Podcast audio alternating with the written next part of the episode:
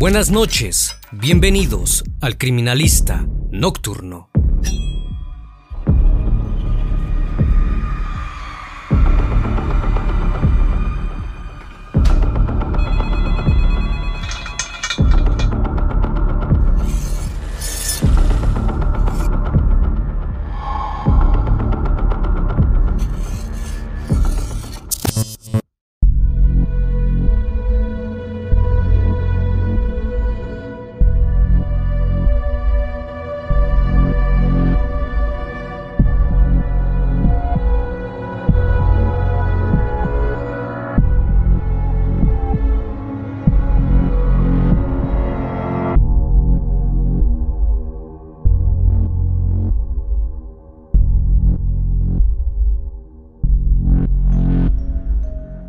Los siguientes hechos ocurrieron en México, en el estado de Michoacán, en la ciudad de Morelia.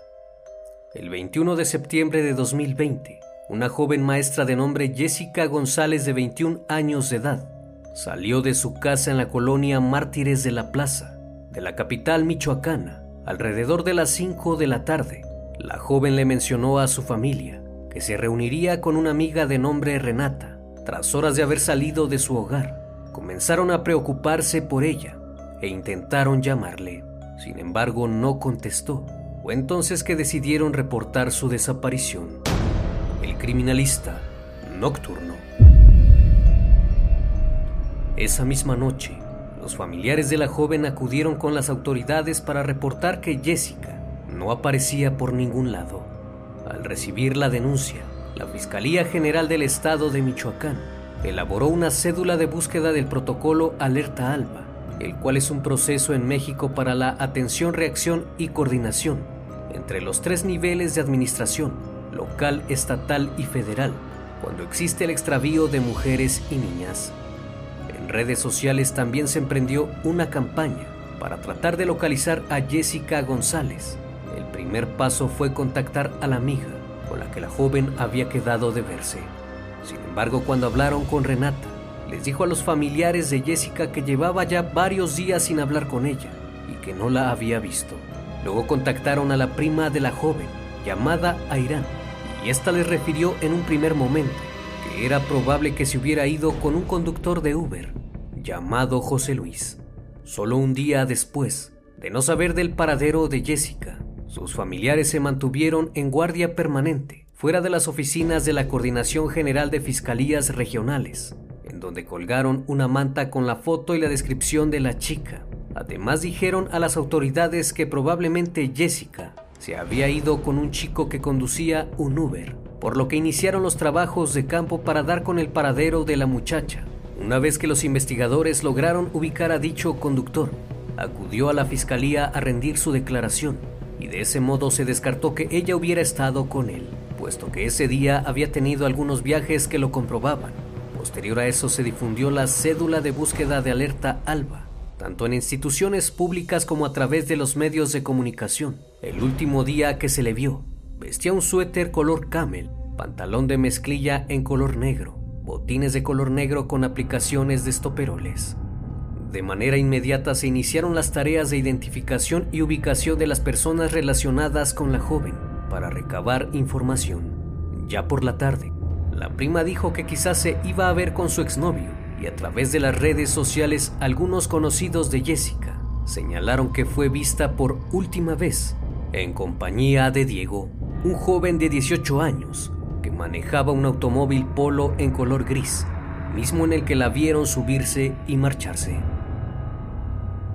El hermano de la desaparecida, Cristo Adán, era el único de la familia que sabía sobre la relación con Diego, a quien ella le comentó que hacía seis meses lo había conocido en un festival. Las amigas de Jessica también sabían del chico.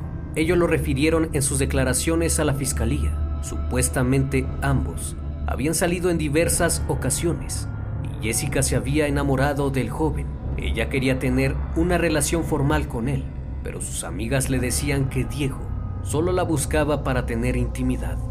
Cuando la policía lo contactó por teléfono, Diego reconoció que había salido con Jessica, pero indicó que la había llevado temprano a su casa, porque también llevaría a otra mujer llamada Hannah, supuestamente una amiga. Posteriormente, los investigadores y familiares investigaron la última ubicación de la joven mediante su teléfono celular.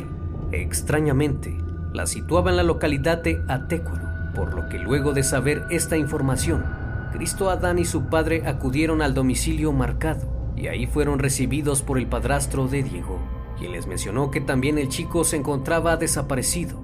Lo que no sabían en esos momentos es que anteriormente ya habían hablado con Diego y era evidente que sabía algo. Luego de la inesperada visita, el padrastro del joven acudió a la fiscalía a declarar, asegurando que no sabía nada de su paradero, pues aquella mañana 22 de septiembre, Diego le llamó para decirle que requería un abogado puesto que la fiscalía lo estaba buscando porque él había sido la última persona que había visto a la mujer, confesándole que habían tenido intimidad, pero que luego la llevó a casa.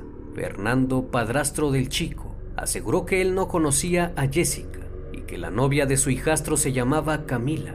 También agregó que Diego le comentó que había llevado a lavar su auto, lo que el padrastro le contestó que eso lo podrían malinterpretar las autoridades Después le pidió que lo acompañara a ver a su padre biológico y luego de una breve charla se fueron y ya no supo más de él. Entonces la policía acudió a entrevistar al padre biológico de Diego para saber dónde se encontraba su hijo. Sin embargo, dijo que el muchacho solo había acudido a pedirle dinero. Supuestamente le comentó que se había metido en un problema en el cual lo estaban inculpando, pero no le dio más detalles y se fue. Lo próximo que debían hacer los investigadores era acudir al establecimiento donde el chico llevó a lavar el vehículo. Los empleados del autolavado Elite, lugar al que Diego llevó su automóvil tipo Polo, refirieron que pidió el paquete más completo, haciendo énfasis en que se tenía que limpiar perfectamente la cajuela, los asientos y las vestiduras. Un trabajador le comentó a la policía Diego llegó con una mujer joven a la que él conocía por las redes sociales como Hannah. Dejaron el auto para el servicio y ambos se marcharon. Posteriormente el joven regresó al autolavado con otro hombre, pero se retiraron al percatarse que no se había concluido el servicio de lavado. Nuevamente volvió a insistir en que se hiciera una buena limpieza de la cajuela. Las horas pasaron y extrañamente nunca regresó por el vehículo, mismo que fue recuperado y asegurado por la fiscalía. Una vez incautado, se procedió al peritaje del vehículo realizado por las autoridades. Ahí se logró detectar gracias al Blue Star y la luz negra, manchas de sangre en el asiento trasero, en la palanca de velocidades y en la cajuela. Luego del hallazgo los oficiales se trasladaron a la casa de Diego para realizar el peritaje correspondiente en busca de algún indicio.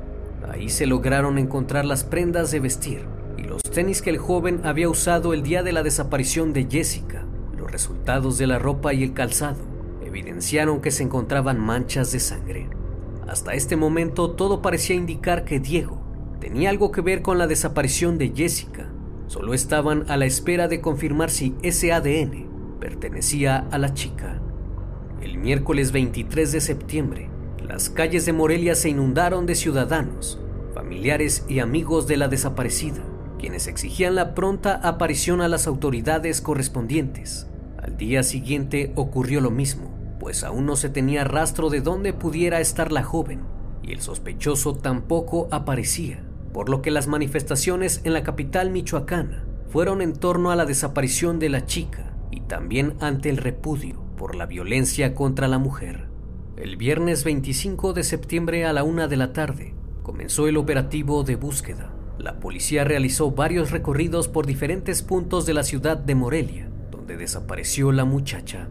Las acciones se realizaron con ayuda de helicópteros y canes entrenados para rastrear una zona boscosa del sur, cerca de la última ubicación que marcó su teléfono celular.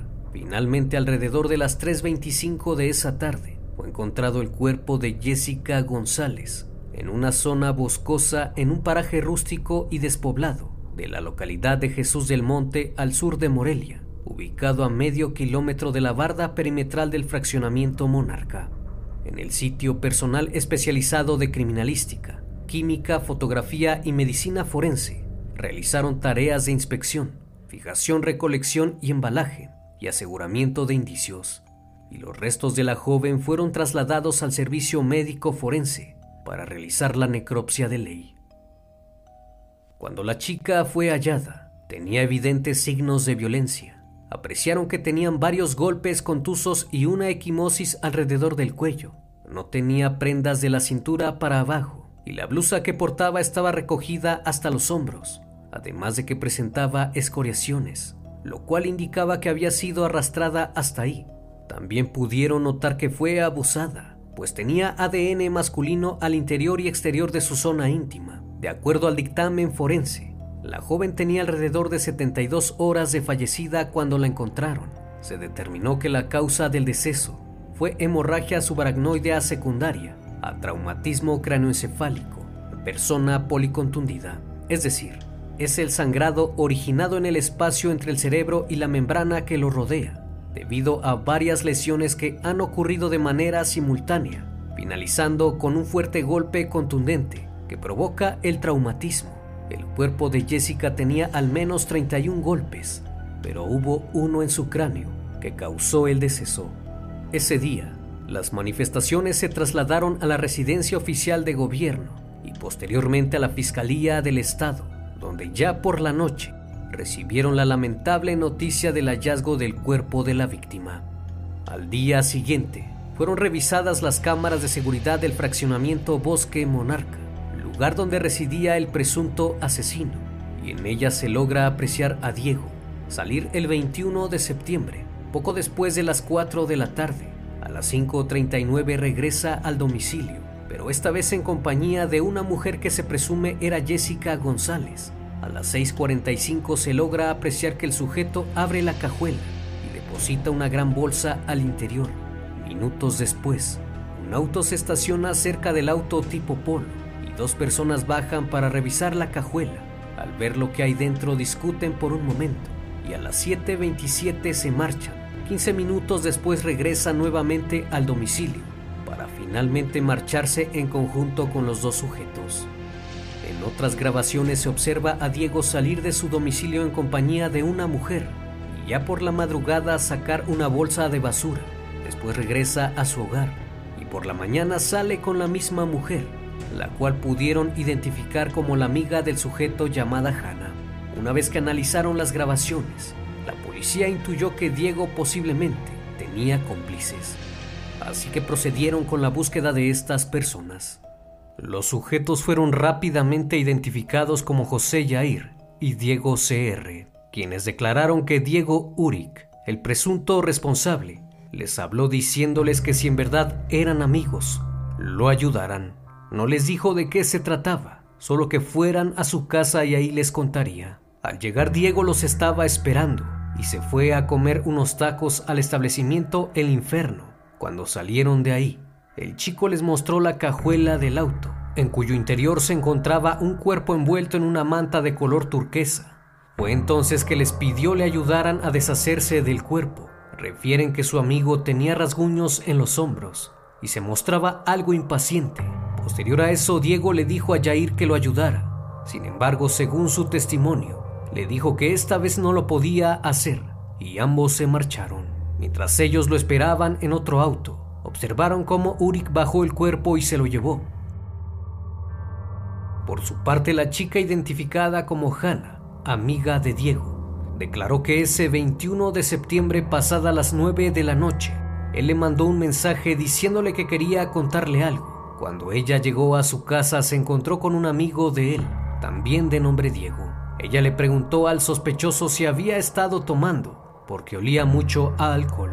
Luego observó el vehículo y vio que en la parte de adelante había una botella y en los asientos de atrás había tierra y pasto, y también al exterior del auto. Ello se le hizo sospechoso y cuando abrió la cajuela vio una bolsa grande. Supuestamente permaneció en la casa de Diego y ya en la madrugada del día siguiente, él la despertó y le dijo que lo acompañara. Se subieron al auto de la mamá del joven y metió una bolsa de plástico. Cuando estaban al interior del auto, ella le preguntó si algo pasaba y él le respondió que no sabía lo que había hecho, pero que no le podía contar.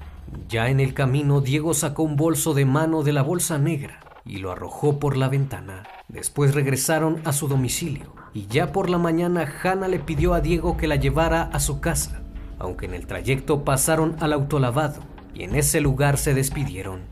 Las declaraciones de los amigos parecían muy convincentes, sin embargo su testimonio no encajaba al 100% con lo que las cámaras de seguridad habían mostrado anteriormente, pues según las grabaciones los tres ya estaban enterados de lo que había sucedido mucho antes de que llegaran a su casa aunque aún no sabían el grado de participación de cada uno en el crimen, pues debido a las escoriaciones que presentaba el cuerpo y al modo en que fue encontrado Jessica, sugería que la joven había sido arrastrada hasta el lugar donde fue hallada. Con base en datos de pruebas se logró establecer la posible responsabilidad de Diego Uric, por lo que el 27 de septiembre se solicitó y se obtuvo la orden de aprehensión por parte de un juez de control, ese mismo día se solicitó ante la Dirección General de Asuntos Policiales Internacionales e Interpol la emisión de la ficha roja para su búsqueda y localización por su presunta responsabilidad del crimen. Hasta ese momento Diego se encontraba prófugo de la justicia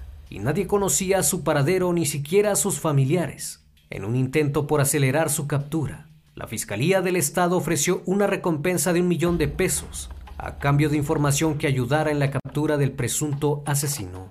Por otra parte, las calles de Morelia se encontraban llenas de protestantes que exigían justicia para Jessica González, exigiendo que a Diego se le castigue con la pena máxima. El miércoles 30 de septiembre, Diego Uric fue detenido en inmediaciones del Hotel El Delfín, ubicado en la zona de playa del municipio de Chihuatlán, en Jalisco. En el registro se detalla que el presunto asesino de Jessica González fue detenido a las 4.30 horas de la tarde por elementos de la policía ministerial a las afueras del inmueble ubicado en la calle Morelos de la colonia Barra de Navidad.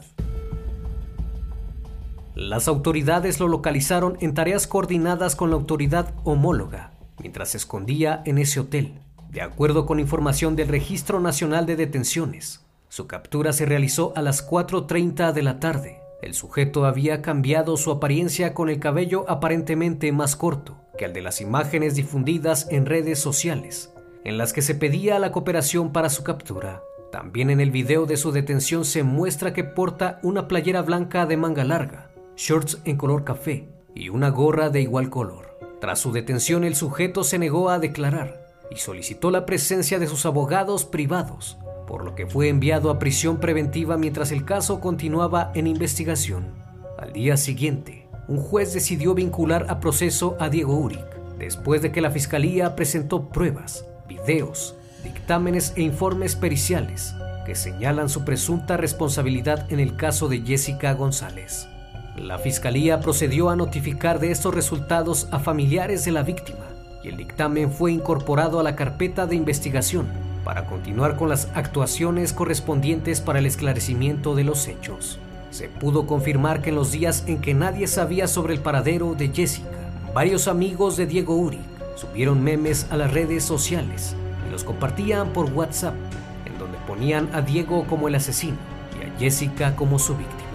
De una manera indignante, las macabras bromas del caso de Jessica fueron borradas cuando se conoció el hallazgo del cuerpo. Sin embargo, estas se pudieron recuperar y pronto comenzaron a circular por internet, lo cual causó mucha indignación a la población.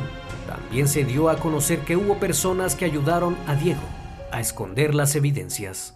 Una de ellas fue Hannah Suárez, amiga del sujeto, a quien se le acusó de complicidad, luego de ser interrogada nuevamente, dijo que fue amenazada por Diego y tuvo que acompañarlo a lavar el auto. Ello se pudo confirmar luego de que el video del autolavado se hizo público, en donde se les ve a ambos en el sitio y donde se observa a Diego acercarse a la cajuela del auto y a ella marcharse. Además dijo que él le dio a esconder una chaqueta y un hacha con la que presuntamente había asesinado a la joven, pero aseguró que ella era inocente y no tenía nada que ver con el hecho.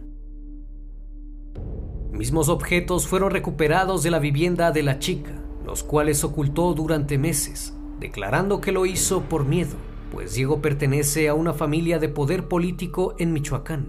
Estos elementos son la clave para el esclarecimiento del suceso, ya que aún no se ha dictado sentencia y el caso sigue abierto. Los abogados de Diego intentaron que el caso no fuera tomado como un feminicidio, por lo que tuvo un primer amparo, pero las autoridades determinaron que había pruebas suficientes para que el caso se siguiera como feminicidio. Un segundo amparo que retrasó los avances de las investigaciones fue supuestamente porque no estaban siguiendo los protocolos dentro de la averiguación y nuevamente las autoridades tuvieron que negarle el amparo y demostrar que sí se estaban llevando a cabo de manera correcta. Hoy en día la fiscalía está pidiendo la pena máxima de 50 años de prisión en contra de Diego Uric. De acuerdo con las pesquisas, Diego pasó a recoger a Jessica la tarde del 21 de septiembre. Fueron a la casa de él en el fraccionamiento Bosque Monarca, en la zona sur de la ciudad. La fiscalía apunta a que ella fue abusada y asesinada en la barda perimetral del fraccionamiento. Los 31 golpes que Diego le propinó a Jessica revelaron diversas lesiones exteriores en la frente, mejillas, ojo derecho, boca, labios, cuello, hombros, tórax, fosa ilíaca, abdomen, muslos, región lumbar, antebrazos y piernas. Además están las lesiones interiores en la parte íntima y el edema cerebral que provocó su fallecimiento. Todas estas heridas hablan del sometimiento brutal empleado contra la joven. Todas estas heridas hablan del sometimiento brutal empleado contra la joven. Jessica González Villaseñor era descrita como una persona inteligente, humana y luchadora. Una de sus principales preocupaciones era ayudar a los demás. A Jessica le gustaba la música de banda, la comida picante y era una persona muy alegre. Estaba recién egresada de la licenciatura en educación por el Colegio Salesiano Anáhuac y acababa de ganar el concurso para una plaza de docente. Ella estaba muy emocionada y le había dicho a sus familiares que confiaba en que Dios iba a mandar las palabras correctas para poder transmitirlas a sus alumnos. Confiaba en que su profesión era la correcta y que a través de su voz podía cambiar a las personas a través de los niños pequeños. La joven recientemente se había incorporado a la escuela, ubicada en la colonia Esperanza en Salvatierra, y el 24 de agosto de ese año, recientemente le habían dado el grupo de tercer grado de primaria y trabajaba a distancia con sus alumnos a través de grupos de WhatsApp. Ella y Diego se conocieron en un festival.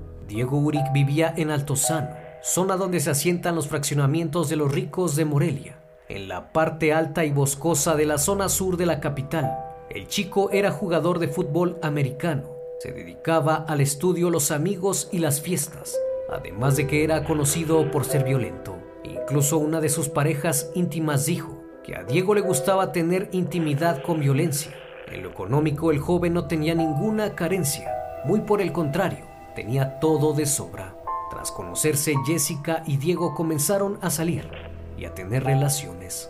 El muchacho ocultaba a su madre la relación que mantenía con Jessica, tal vez por la desigualdad de clase social, ya que la familia de la víctima se dedicaba a la venta de pollos. Y por otra parte, el hermano de Jessica y sus amigas decían que Diego no les inspiraba mucha confianza. Quizás por esa razón mintió aquel día de su desaparición. Para la joven él había sido su primera pareja íntima. Por esa razón se enamoró profundamente de él, aunque no era correspondida de la misma forma, pues para el chico ella solo era diversión. Hasta el momento no se sabe aún qué es lo que motivó al sujeto a cometer el crimen y cómo es que una cita romántica terminó con un desenlace inesperado. Solo queda esperar a que las autoridades puedan dar justicia a la familia de la víctima. Cada noche, estimado público, agradezco su compañía. Si aún no estás suscrito, te invito a que lo hagas y formes parte de esta gran comunidad. Esto es El Criminalista Nocturno. Hasta la próxima emisión. Buenas noches.